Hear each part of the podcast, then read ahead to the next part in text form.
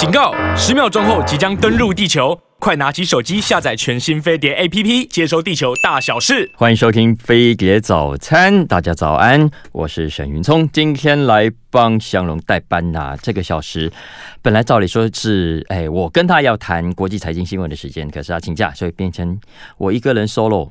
OK，呃，跟大家一起来聊国际新闻吧啊。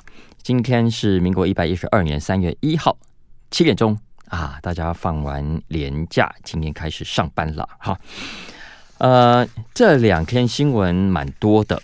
啊，我我看到最好玩的一条新闻哦，是来，这是昨天的联合报头，哎，我看啊，第 A 十二版社会新闻的头条。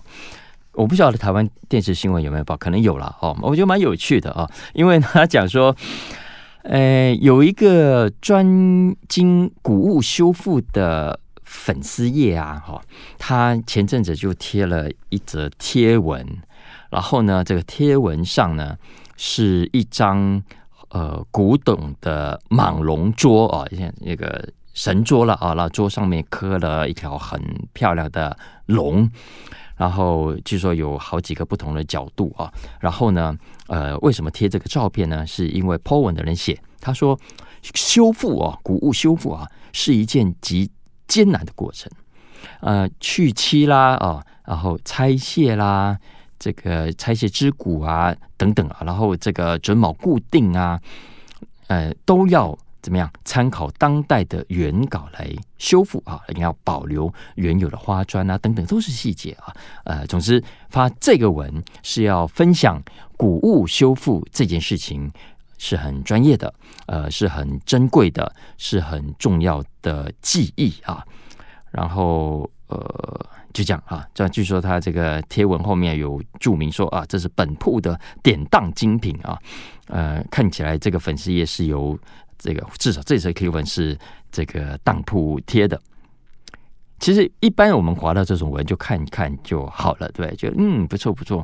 嗯，我们这个社会也的确需要这种技艺啊，需要这种技能。很多古物也需要保存，大家家里可能都有老人家留下来的桌椅啊、呃呃床啊、衣柜啊，其实舍不得丢的。其实如果可以修复，呃，大家会觉得不错。所以其实。会觉得这个有趣的的的一个贴文，哎，结果没有想到，有一位啊澎湖西屿的民众啊，他就看到了贴文，结果看贴文，他发现哎，这个好像是我们呃附近的这个威阳宫一家宫的这个桌子耶，所以他他赶快就就就去。庙里面跟庙庙方讲，哎，我看了这个，这个是不就是你们的桌子吗？你们有拿去那个吗？结果不问则已，一问啊，才发现原来，哎，这个宫里面威阳宫里面的这张桌子啊，早就已经被调包了。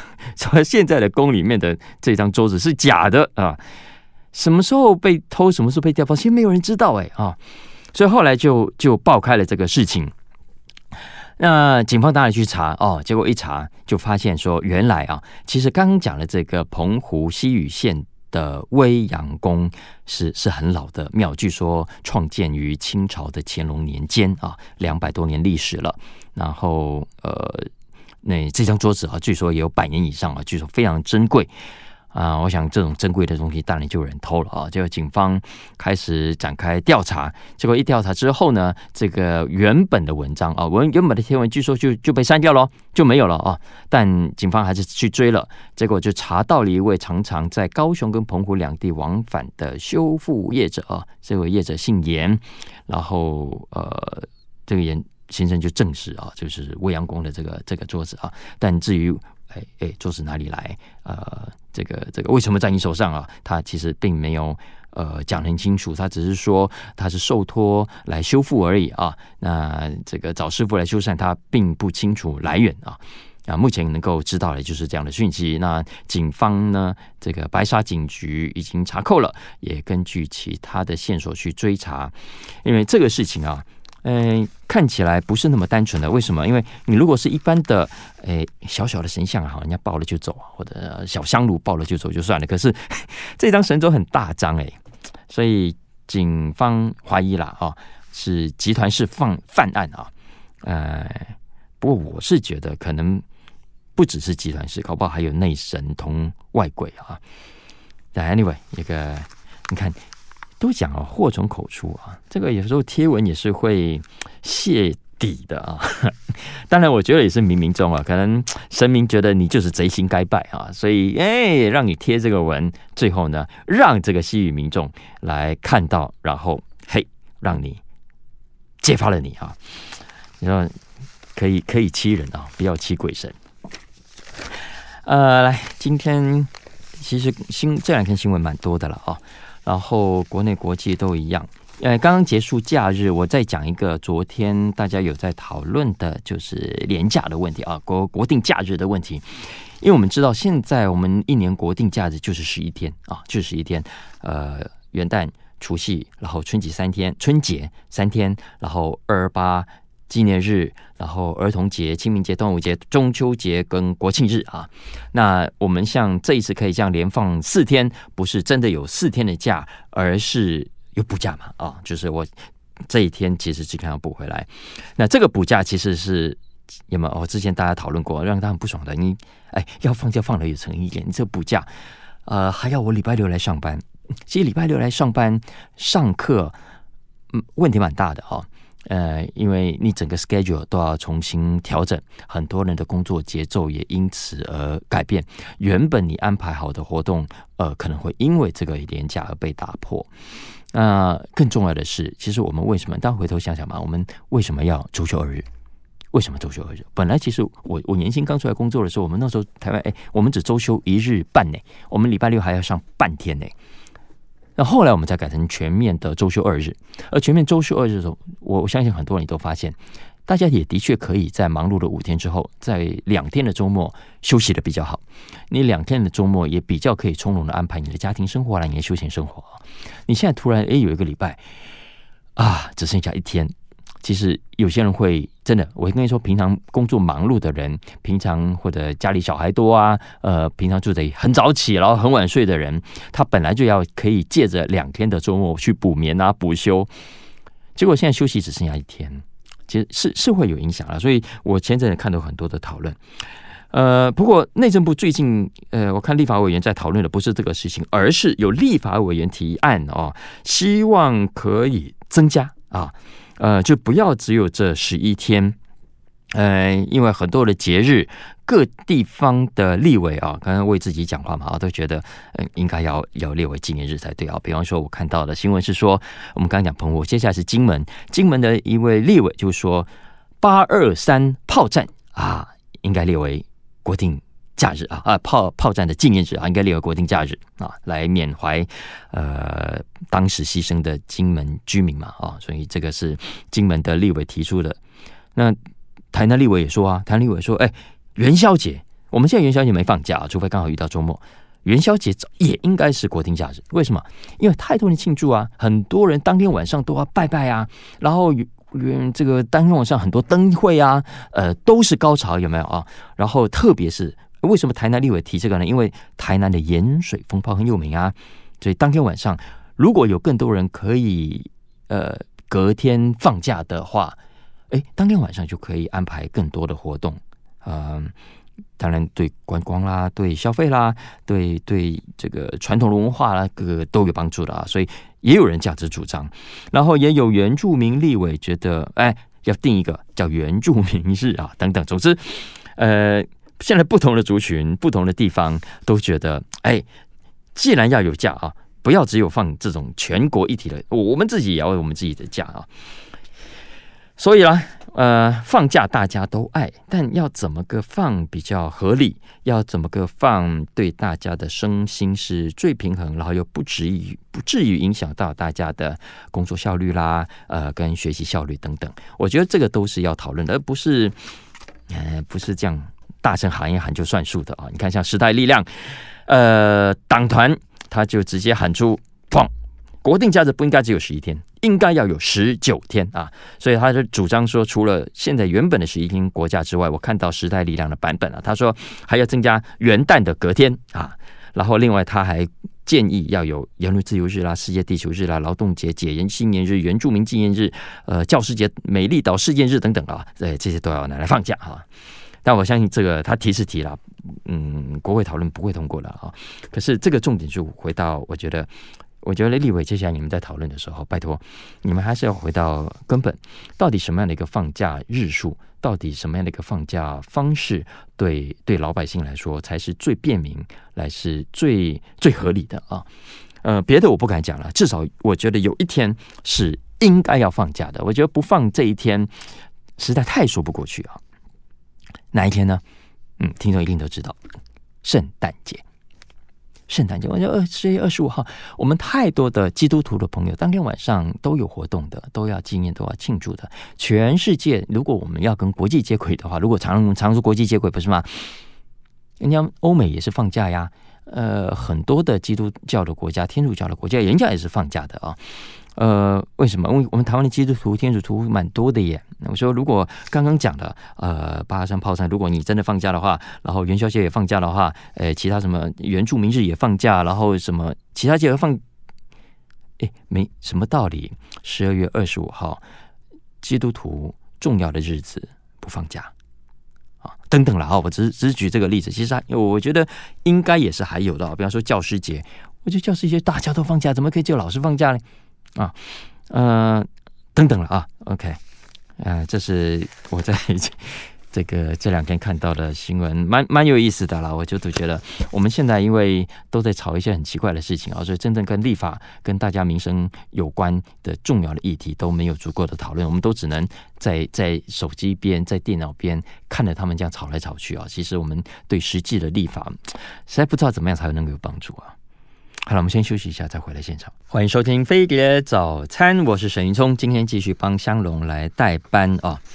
呃，我们我们来看一下国际新闻好了。这两天美国有个新闻，呆伯特，呆伯特啊，大家有看过呆伯特漫画吧？啊，那最近呆伯特出事了啊！你如果这两天住在美国，打开美国的报纸，你会发现之前有连载呆伯特漫画的，你全部找不到了，全部找不到了啊！我相信大部分的城市，大部分的这个报纸，不管是地方的还是全国性的，都已经看不到呆伯特的漫画了。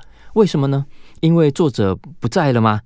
不是的啊，因为啊，原因呢是这个呆伯特漫画的作者啊，Scott Adams 最近啊闯祸了 哈，最近他讲错了话啊，我讲错了话这四个字是要上下引号的啊，为什么呢？我先讲一下这个事情。因为戴伯特的作者 Scott Adams，他最近在 YT 的一个影片上啊，呃，他跟人家聊天嘛，哦，就受访，然后就就就讲了一段话啊。因为他其实反正就回应最近的呃美国的种族冲突啊，那事情就前面就不讲了，我直接讲说他在影片上讲了一个话啊。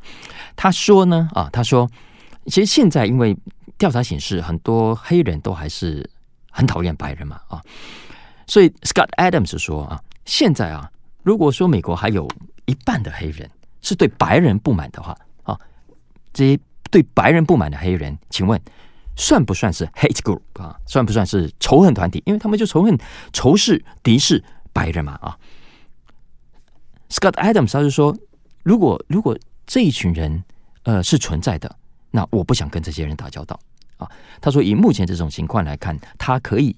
以目前这种情况来看啊，他可以给白人最好的建议是什么呢？他说：远离黑人，远离黑人啊，也就是说，呃，白人呐，这个黑人哈，有很多是看你不顺眼的，是讨厌你的，随时可能都会爆发不必要的冲突或者问题。所以呢，我最好哈，呃，我能给你的建议就是敬而远之啊，可以离多远就多远，这是为了保护你自己啊。我想，呃，解读起来，他这句话就是这个意思啊。结果呢，我我想也知道，美国现在的种族呃情绪是很紧绷的啊，所以讲了这个话之后，哇，当然引起很多黑人族群、黑人团体以及支持黑人民权的团体的反弹，包括了美国很多很多的主流媒体。所以呢，很多的主流媒体决定把他所创作的呆伯特漫画。全面的下架啊，全面下架，所以这个是最近这两天在美国发生的事情啊。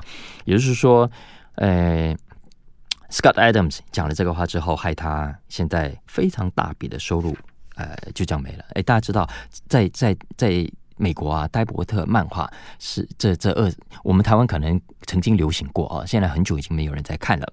但是在美国，直到今天为止啊，很多的媒体都还是有在转载的。我自己的 FB 也有在继续的追踪哦，呃，什么华盛顿邮报啦，呃，怎么今日美国报集团等等啊，总共加起来全美国好几百份，搞不好上千份报纸都有，都是有这个转载。戴伯特漫画的，所以你可以想象，他光是这些转载的稿费啊、权利金，呃，有有多么吓人。但是，就因为他讲的这番话，呃，没了啊。那这个事情现在引发了，当然争争议很大啊。呃，首先第一个，Scott Adams 这样讲，好吧，你你你觉得听了不顺耳啊？你觉得他讲的不对？但是。因为他的这个言论，你就把他的作品下架，到底是谁有偏见呢？啊？像马斯克，他昨天就站出来讲话了啊，他就挺戴伯特的作者，他说这件事情根本就是你们美国媒体啊的偏见，你们长期的怎么样歧视白种人，歧视黄种人，在你们的报道里面啊，你们觉得黑人很可怜，黑人被欺负，你们总是有意无意的暗示着白人。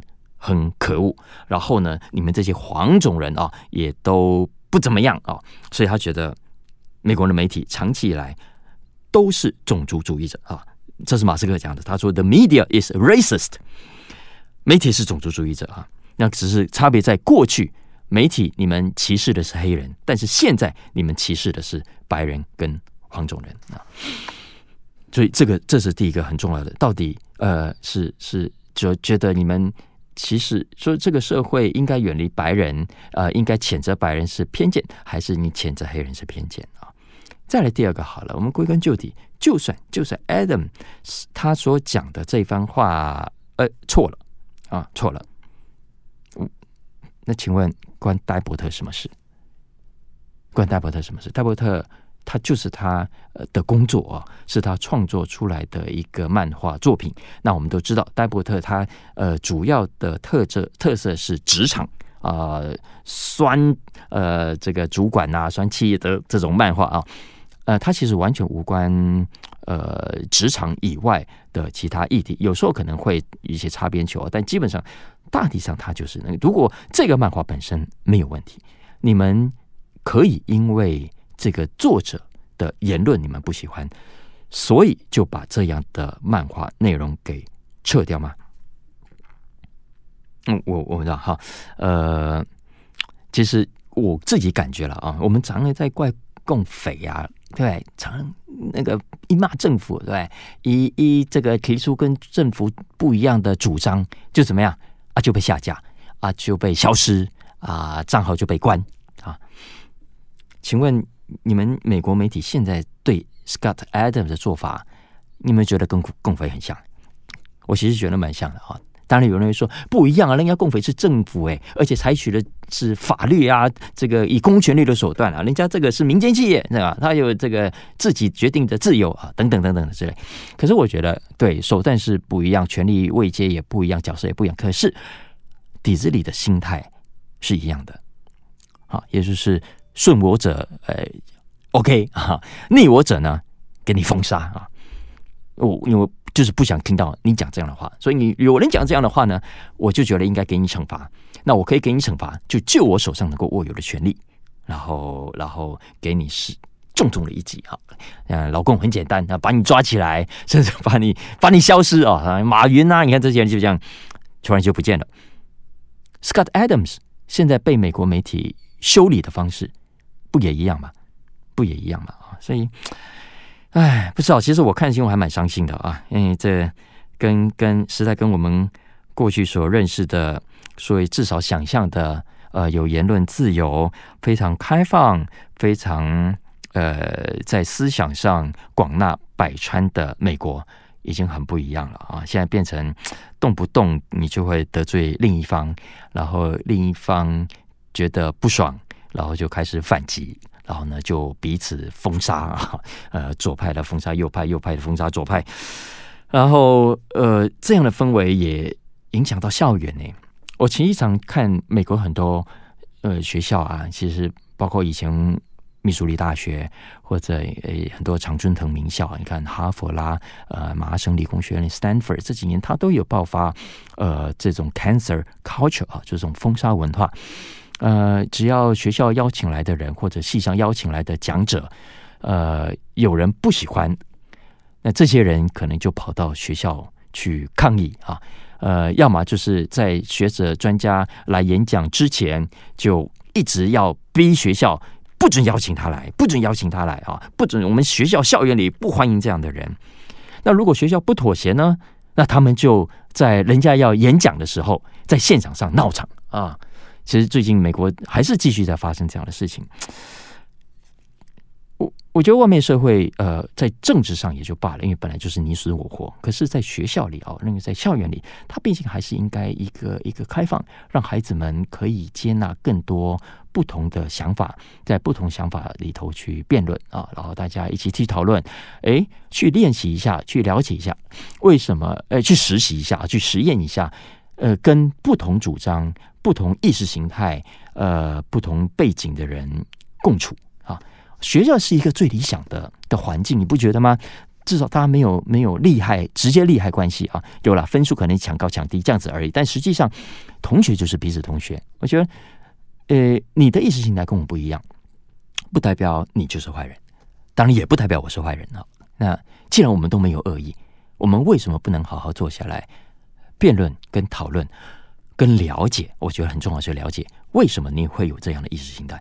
为什么我会是这样的心态？为什么你会是一个长期的保守党的保守主义者？为什么我会是一个长期的自由主义者？我这个自由主义哪里来的？是家庭吗？呃，是朋友吗？还是小学、中学遇过的某一个老师呢？那你是保守主义者，又是为什么？是因为你家里吗？呃，还是什么原因？然后，呃，你可不可以稍微回头了解一下我？我也更了解一下你。我觉得彼此多聊之后。我我觉得大家可以一起坐在同一个屋檐下，不会起冲突啊。就我们会争辩，但不会起冲突，不会因此而翻脸，更不会拿刀拿枪 互相打对方。我记得以前我们在在念书的时候就是这样，我们班上、我们系上有有很很很国民党的啊，对不对？然后那也有很草根的啊。那大家 so what？啊，就是说，哎呀，他很他很他很那个很很党外的啦啊。然后这个说，哎呀，他很国民党啊，国民党的小组长啊，等等。但说话的彼此同学，大家就继续的一起玩，一起玩到大，一直玩到今天，我们都还是好朋友啊。但今天我发现有些年轻人，呃，一开始就会就会有有有分哦，有分你我哦，哈，呃，哎呀，这个不要找他了，他他他太懒了。哎呀，不要找他了，他来了都都讲一些绿的这个事情啊，等等。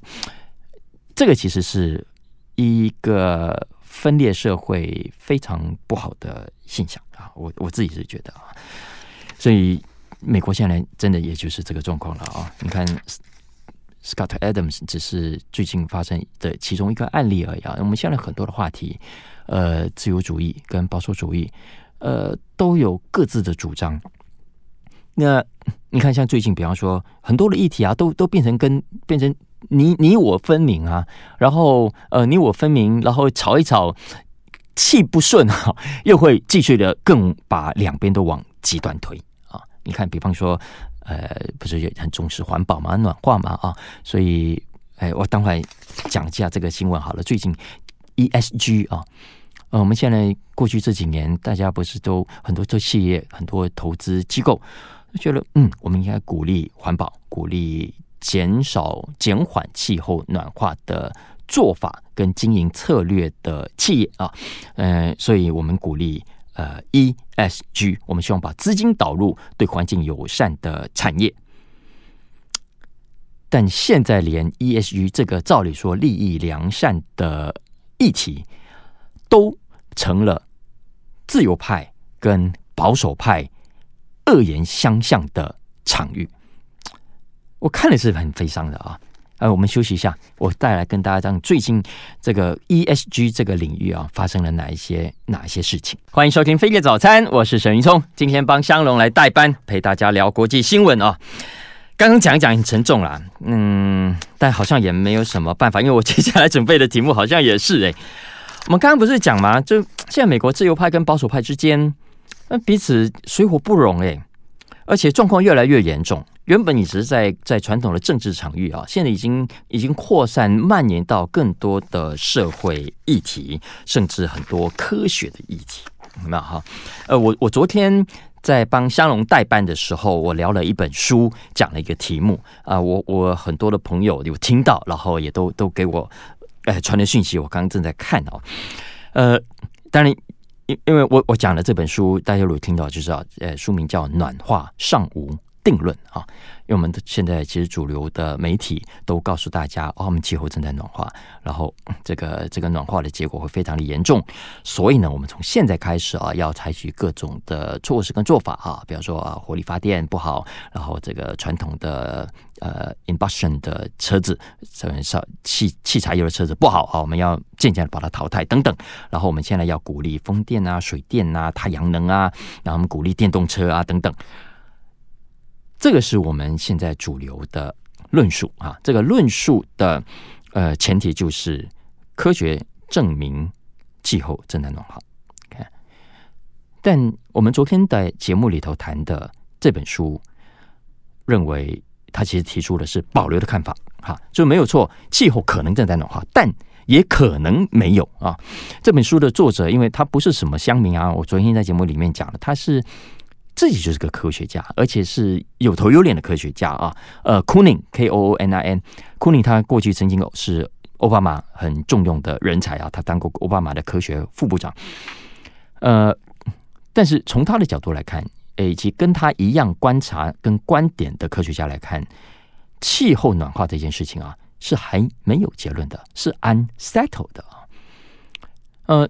所以他鼓励大家更开放的思考啊，大家不要陷入左右呃两派的非理性的论战里面。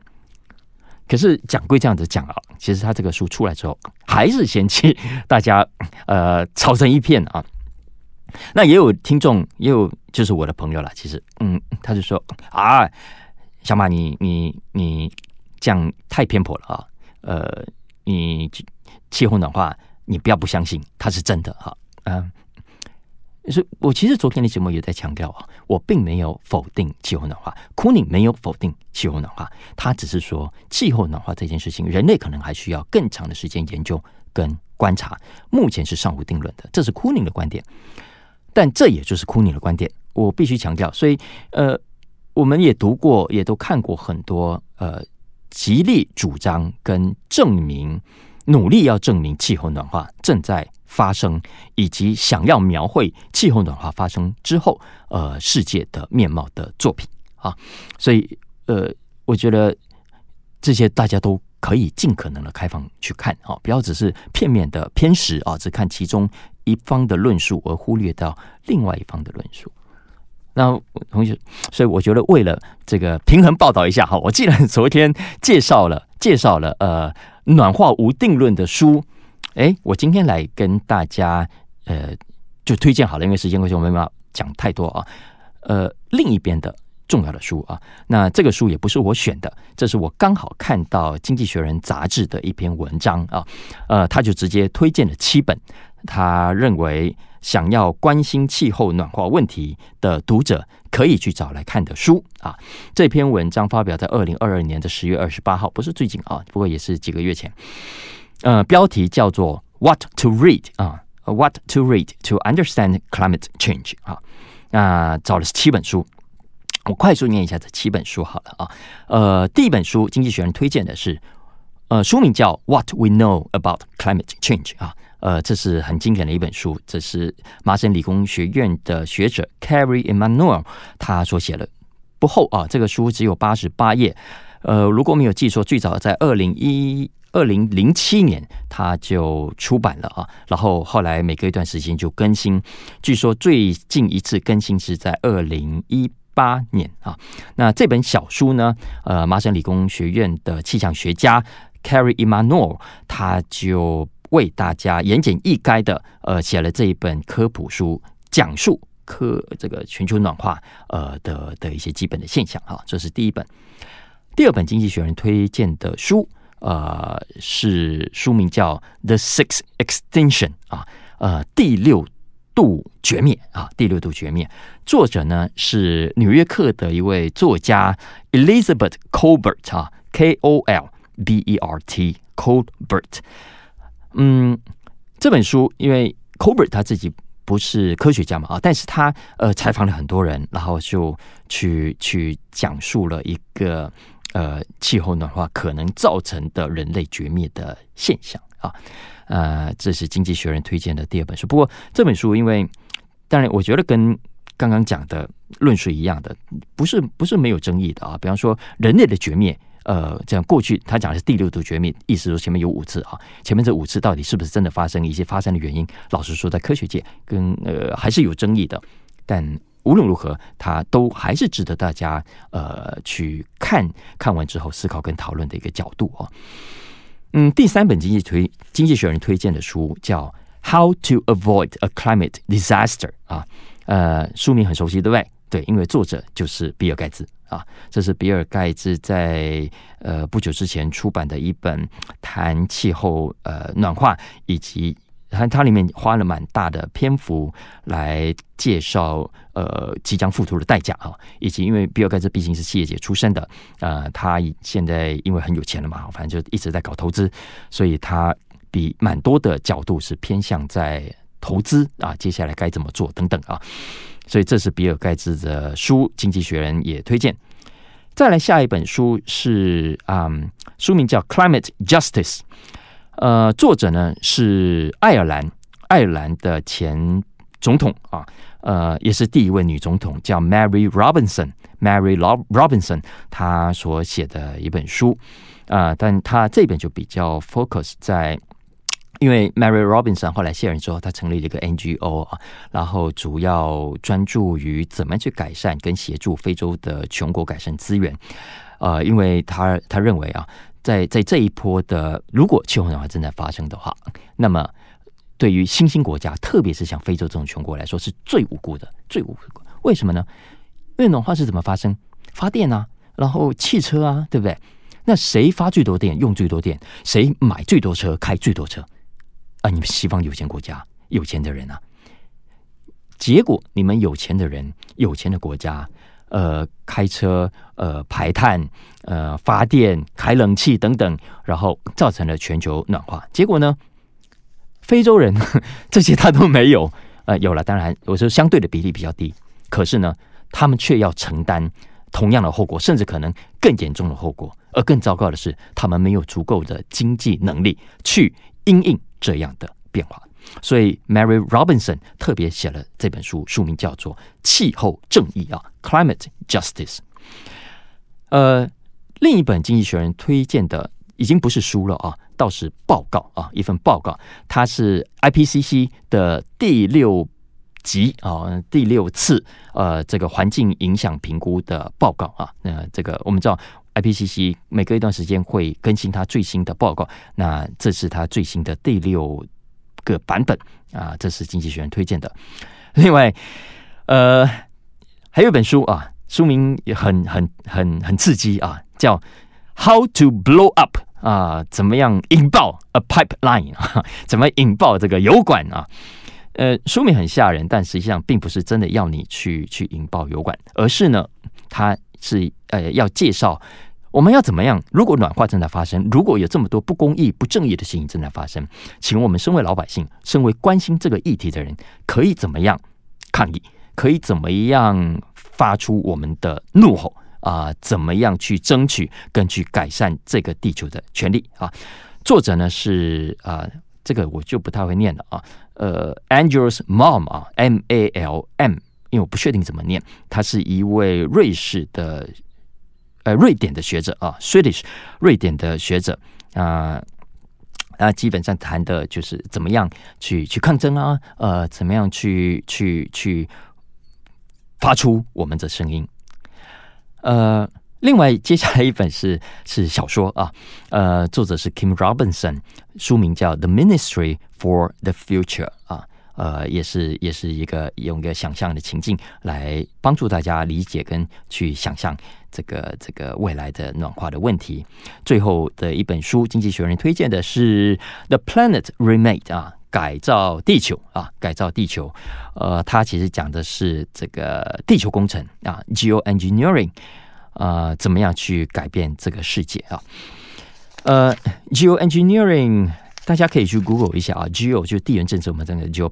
呃的那个 G E O 啊，地理那个 G E O，再来 Engineering 啊，这个这个其实是过去这这几年以及经济学人他其实一直都觉得这是一个很重要的领域啊。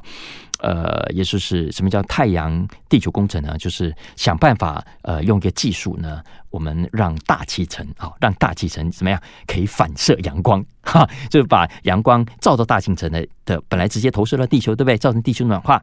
那如果我们可以开发明一种技术，让这个阳光照到大气层了之后，可以反射回送回给你太阳啊，呃，也许就能够有效的阻止呃地球的继续暖化啊。所以这是 Solar Geoengineering 要做的事情啊，值得大家花点时间去认识啊。所以这个是经济学人推荐的文章，我要平衡报道一下了哈。呃，不过回到我刚刚讲的这个 ESG 啊，其实如果如果啊这个。呃，暖化是没有定论的。其实现在的很多 ESG 的投资，我们把钱导入到呃有 ESG 的企业啦，然后我们把钱投到 ESG 概念的相关个股啊，会不会其实呃滥用了资源，呃呃错用了资源，然后付出了不必要的代价呢？其实现在呃美国一些右派跟保守派就是这样子主张，而且甚至很极端的，他们是非常厌恶跟讨厌 ESG 的。那最近什么新闻呢？是，呃，有一些保守派的团体啊，已经很摩拳擦掌，积极的，他们打算在接下来啊，呃，他们募了很多的钱。现在这些很多保守派很有钱的啊，呃，要怎么样？要反行销，要反促销，哎，不，反要反行销啊，呃，要提出更多呃。相反的证据来证明暖化这件事情不一定有在发生。你们这一些现在口口声声大声喊 ESG 的，其实是另外一个骗局啊！等等，他们基本上想做这个事情。那其中他有点到，我看到一个保守派团体叫 Marble Freedom Trust 啊，还有一家顾问公司叫 CRC Advisors。那他们主张呢，他们认为啊，ESG 啊这个做法污染了我们的文化，伤害了我们人的价值。为什么这么说呢？他说啊，其实。比方说，我们现在 ESG 哦，已经某种程度无限上纲到连投资都要这么做，对不对？所以吸引了很多的退休基金、退休基金都把钱导入到 ESG 相关的概念。那这些基金的操盘人当然认为说，哎，这是未来的趋势，所以未来报酬率会比较高。但是保守派的这些人不是这么认为，他们认为啊，退休基金就算好，就算呃 ESG 呃是未来趋势好了，但它不一定能够赚钱。所以他说，这些退休基金不能这样子搞。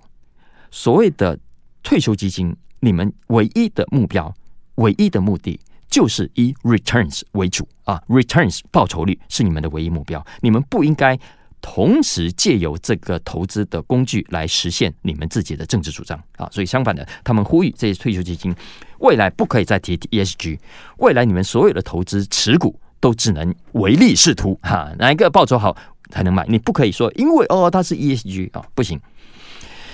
所以，呃，更何况啊，呃，现在 ESG 喊的最大声的就是那个私募基金 BlackRock 啊。